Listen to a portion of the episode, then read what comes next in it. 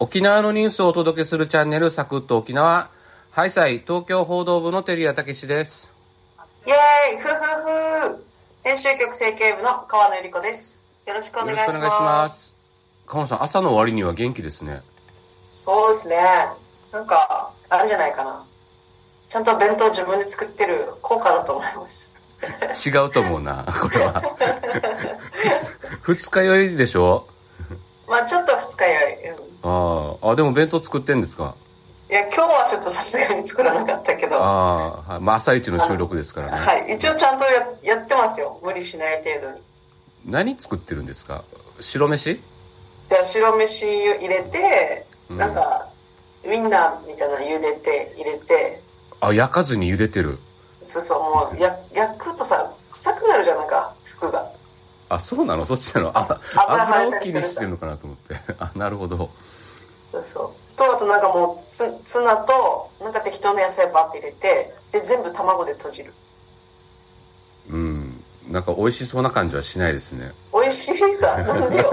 あそう美味しいよなんだっけツナと卵で閉じたら何でも美味しい朝日新聞の方に言われましたよね言われた言なわれたなんだっけなんて言ってたんだっけどなんだっけ酒をやめて弁当を作るってなんか何かが大地震があるんじゃないかって言っててそうそうあなんか心配してんのかなと思ったらそう天変地異の方を心配してて川野さんじゃなくて で昨日昨日か J アラートが朝ちょっと誤報じゃないですけどなんかはいはいはい避難してくださいって言って、うんうん結局それを取り消したやつがあったじゃないですか、はいこの今朝の J アラートもこれかと思いましたみたいな感じで言ってました川野さんが弁当作るからそうそうそう 何かがこう災いが起きるんじゃないかとそうそう栄作さんもねあの暴君局長もねだから最近なんか天気悪いんだとか言っててあそうもでうすいろんないろんなところに意外とみんなから反響をいただいてますなんかいいいい反響があるといいいいですねえっとお便りいただいてますありがとうございます KSYD さんはい日本の物価上昇の話はサクッと沖縄を聞いていたので知っていましたが帰国後すぐに物価上昇を体感したのは自販機です飲む飲み物によっては200円近くするものもあり高くなったと感じました今桜を求めて東北に来ていますああそうですね自販自販機高いっすよねなんか沖縄が高いですね特にねあそうなの沖縄多より分輸送内費地の方が高いんじゃない沖縄多分輸送費がかかってるんで上がってると思いますよあそうなんだううんえー KSYD さんねオーストラリア在住の方でうん久しぶりに日本に帰ってきてるということなんで久しぶりにね、はい楽しんでいただきたいですね桜はで、とのさんさん。はい、えっ、と、こんにちは。土曜日のコーナーに初めてコメントします。あ川野りがとうございさん、ます4月9日タイムスの紙面、記者の目でお写真を拝見しました。川野さん、ビューティフル、素敵。このお顔からあの気だるい口調、桃井かおりさんのようでかっこいいです。これはどうしましょありがとうございまうす何か間違ってますね。な何がで すか川野さん、あの、9日紙面、日曜日ですか。はい日曜日です、毎週日曜日ね記者が交代でコラム書くんですけどね顔写真入りで、それにそれを書いたんでその写真を見てお手紙いただいたということでありがとうございますコラムの内容には一切触れずに一 切触れない顔写真 をそれだけ衝撃が大きかったという内容は置いとい てまあでも桃井かおりさんって嬉しいですねめちゃくちゃかっこいいじゃないですかそうねだからやっぱ間違ってる気がするいやいや違う写真テリオさんもねテリオさんもお若いのですね心地いい口調とトークさらに貫禄が終わりなので勝手に年配の方と思ってましたって言ってますよいや年配なんですけどねあ のそうなんですよあのぼ僕はそ年の相応ではあるよね そう4月8日が誕生日でようその45歳になったんですよねおめでとうございまあすりがとうございます。長生き志して食そうですね食生活から見直していきたいと思ってます。そうですよ食生活見直してください、うんまあお酒はやめませんが。はいはい、えー、サイプさん、はい川野さんの手作り弁当を食べてみたいです。川おー野さんの好きなおかずは何ですか？毎日読書をたくさんするようにしていきたいですということで、これ多分ね新年度の目標ですね。まだ一歩踏み出すっていうことについてあはー鈴木さんは読書を踏み出すということですね、私好きなおかずなんかなでもなんかもうなんか卵で閉じるんでしょ卵で閉じされればいいんだけど卵で閉じて終わりなんでしょ？ 卵卵でも卵ねちょっと高いけど卵やっぱり入れたいねなんかみたいななななでそんな偉そうなの まああなたの弁当だから卵が好きだからそうわかりました、えーそれで今日のニュース解説は何でしょう、はい、今日はですね、えっと、新型コロナウイルス関連の、まあえー事業者を支援するゼロゼロ融資のですね、うん返済が本格化を迎えています。この沖縄の現状と、まあ、あと今後その取り組みみたいなことをちょっと深掘りしていきたいと思います。はい、お願いします。まずは沖縄タイムスの記事を紹介します。新型コロナウイルスの影響を受けた事業者に実質無利子無担保で融資するゼロゼロ融資の返済が4月以降本格化します。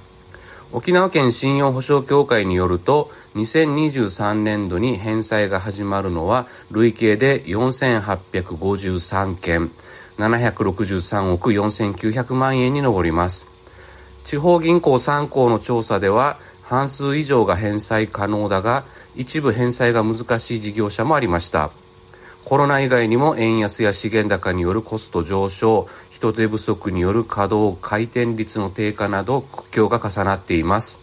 行政や金融機関支援機関などは連携して支援に当たる構えをとっていますはい川野さんの記事ですはい。まあ、いわゆるあのゼロゼロ融資と呼ばれるコロナのあの影響を緩和するために、まあ、国とかですねあのが進めた融資の支援制度なんですけれども、基本的にはまあ実質無利子無担保で融資するということであとあの、まあえー事業者が選べるんですがあの元金の据え置き期間がありましてあの、そのこの期間は一定払わなくていいですよみたいな期間があったんですねそれがまあ終わり、えー今年度いよいよこう返済っていうのが始まってくるよというタイミングになります、んで沖縄はですねやっぱりその新型コロナウイルス関連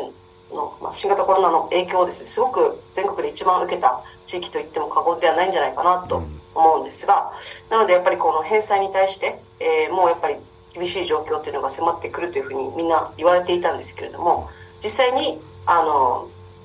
今年の2月時点でですねまだあのゼロゼロ融資の残高としては1612億うー余りの残高があるということで件数にすると1万700件ぐらいあるということなんですね結構な額ですよねはいこれ結構長くああれですよさっきの沖縄の影響が大きいっていうのもあれですよねサービス業が多いからそのそうそう自粛期間中にねそういう営業ができないんで、お客さん来ないからもうあと観光業とかねそこら辺が一番打撃を受けましたということで、そこから派生して、い、ろいろ広がってるってことですねそうなんです、そうなんです。でしかもまあ沖縄の場合中小零細企業が多いじゃないですか、うんなのですごいあ影響も大きいだろうなと見込まれるんですけれどもいよいよこう6月からですねこの返済が始まるっていう方たちが急増していて、まあ、6月には600件余りがいきなり返済が始まる件数が出てきますし7月には800件、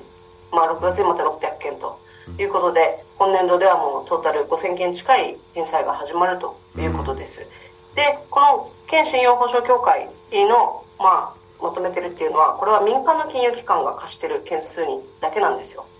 で、うんえっと国がまた別でやってるのとしては沖縄高校もやっぱりコロナ関連融資っていうのを取り扱ってましてここもですね、まあ、すでに半分は元金の返済が始まっていて残りの半分はこの6 5月6月ぐらいに返済がピークを迎えるというふうな話をしていますので、まあ、両方から借りてる人ももちろんいるんですよね高校さんから借りて、えー例えばまあ民間の金融機関かあらあなる借ほりてっどてはいはいやってる人たちもいるので、そこが重なるとやっぱりすごい事業者にとっては打撃なので、あのなかなかこういきなり倒産とかですねあの払えないっていうことにならないように支援機関とか金融機関はあの調査とかをしてるんですね、と今どういう状況なのかみたいなことを調べるために調査をしています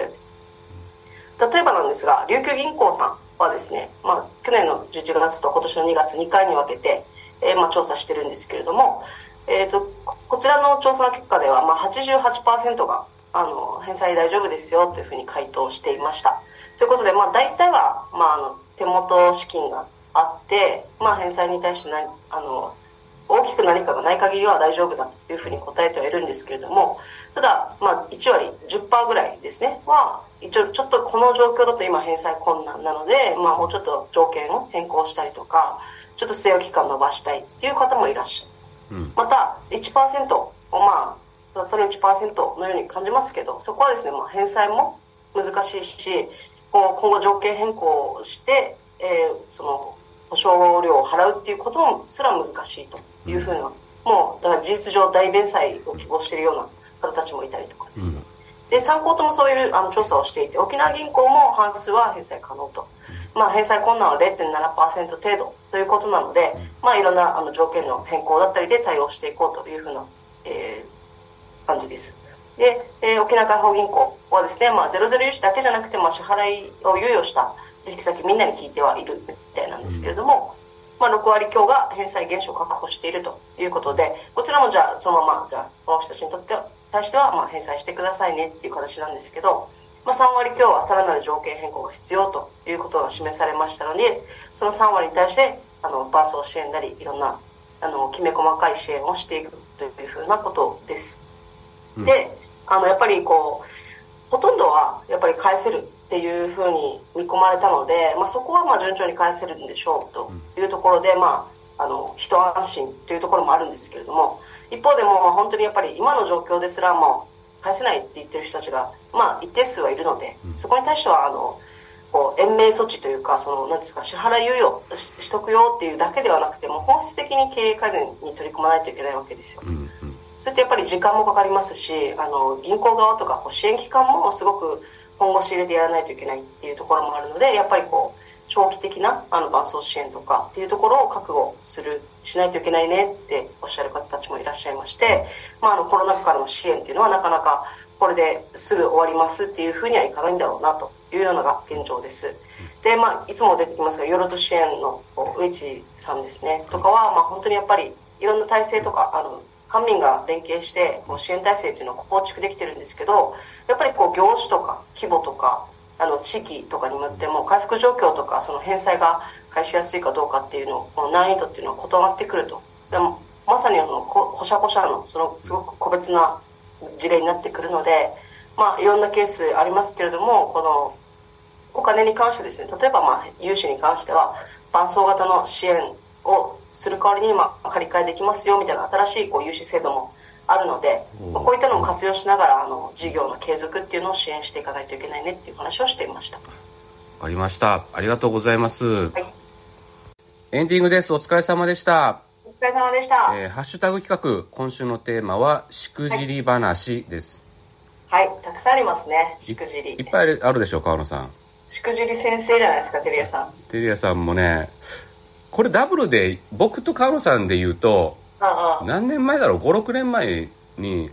そうね、5、6年前ですね。県内最大手の企業の社長インタビューがあったんですよね。はいはい、はい。朝一。で。朝一10時ぐらいだったっけな。多分、2人とも飲んでたんだよね、その前の晩飲んでた前日。うん。うん、で僕当時沖縄市から通ってたからああ、そうだそうだ。そのもう起きた時点で間に合わないっていうのが分かったんですね9時38分ぐらいに落としてて来て でそうあんた家どこ?」っつって「アメクだよ」っつって、うんまあ近かったですよねそこの会社にそうそう近かっためちゃくちゃ近くて10分ぐらいなんですよ車で、うだからなんか僕は今から行くけどどんなに早くても30分かかるとうんうん今から行ってくれっていうのをベッドの上で聞きまして もうやばいと思って今すごいもう誰もが知るねあの、ガソリンの会社なんでそうそうもう沖最大縄手でナンすバよ、ーワンに近いぐらいの会社なんでうん、もうすぐねお風呂入ってでもお風呂入ったのすごくないすごいおそれで間に合わせたからねもうお風呂入ってもう頭もちゃんと髪も乾乾かさないでそれも車の中でもうなんていうのだから、窓開けてそま、窓の風で顔乾かしたって聞いてよそうそうそうでだからに20分後にはこの会社の社長室についてるわけですよねそうそでインタビューをしらっとインタうビューを始めインタビューてしないといけないけど私一年当時だから経済1年生だからこの会社がガソリンスタンド経営してる以外は知らないわけよほぼまあ、高く経営してますからねここね経営してるんです けどそれ以外は知らないわけですよ、まはあ、い1年生だし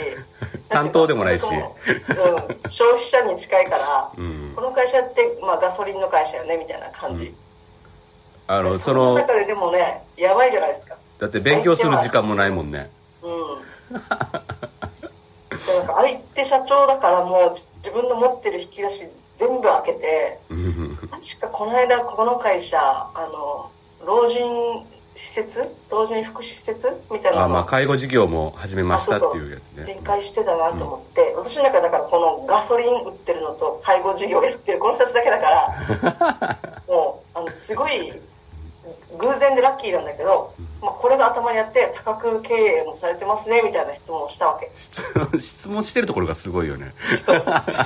すごいなんか多角的に事業展開してますねみたいなことを言ったら、うんたまたまもっと他にもいっぱいやってる人だから多角経営してるから、あそうなんだよよく知ってるねみたいな感じでおっしゃって くれてもう本当に肝を冷やしましたね。よくできたよねでもねそうでその30分後ぐらいに僕が到着してねそうそうそう。しれっとそ隣に座 ってそうそう そう。でも社長も優しいからさ、おトゥルさん来た来てくれたんだぐらいなのんか感じのさ。お応援しに来たのみたいなニュアそうンそうそうスでねそう感じだけど、 いや本当はしくじったのこいつだから。 ば心臓バクバクでね「はあやべえやべえ」みたいな感じうん。そうそうやりましたねすごいそういうこともありました。うんその後僕お昼ご飯おごったはず怒ったかなもう覚えてない。 そうあ思い出した僕だ車が壊れたんだよそうだった。ああそこで車で直接向かおうとしたのに動かねえみたいな感じになってうそうで営業局の人がねんうんうん。も一緒に来る予定だったから、うんその人に「川野さん拾って」っつってそうそう。 「え今からですか?」みたいな感じだったけど、うん行ったらもう道路道に立てたとか言ってて そう。すごいよ私。マジでってなちゃんともうオンタイムについても。そうねだからこのしくじり話のなんていうのえ人くん。うん。ー、教訓は前もってだから準備するこれはこの10分10分あれば大丈夫ってことだよ髪は車の窓で乾かすってそう いうそうそう10分あればどうにかなるってい10 う分あれば諦めるな10分あればなんとかなるそう諦めれないそう頑張れはいわかりましたでパーソナリティの統一テーマでがで話す今週のトークテーマは、えーはいお土産になります沖縄お土産そう日何中買っていきますかっていうさん東京戻るとき僕ね、まあ、定番がねもう思いつくやつみんな思いつくと思うんだけどあれしかないんで、探したんですよめちゃめちゃうんジミーあるでしょ、ジミーねおおかえーなんて言ったらいいのかな沖縄の老舗お菓子メーカー菓子はいうんまあ、レストランもやってますけど、うんそこのジャーマンケーキおをーこの間、あのー共同通信はいの方にお土産を持って行ったから絶賛されてなんかわざわざお礼のメールが来て「えそう美味しかった初めて沖縄でこういうの知りました」みたいな、ーえーまあ、あアメリカナイズされたねうんおお店でおしゃれな感じじ切ゃならいないといけないの自分であれこそ個別に切られてるあうんき切ったはずよだからあ切ってからあのなんかパウンドケーキみたいなのそうそうそう筒みたいな感じになってるやあつあれ美味しいんで僕も僕も好きなんで、持ってって喜ばれたんでそこはもう次からこれにしようとうーいんやもちろん私あれです意外とあの三品茶買っていったら喜ばれまし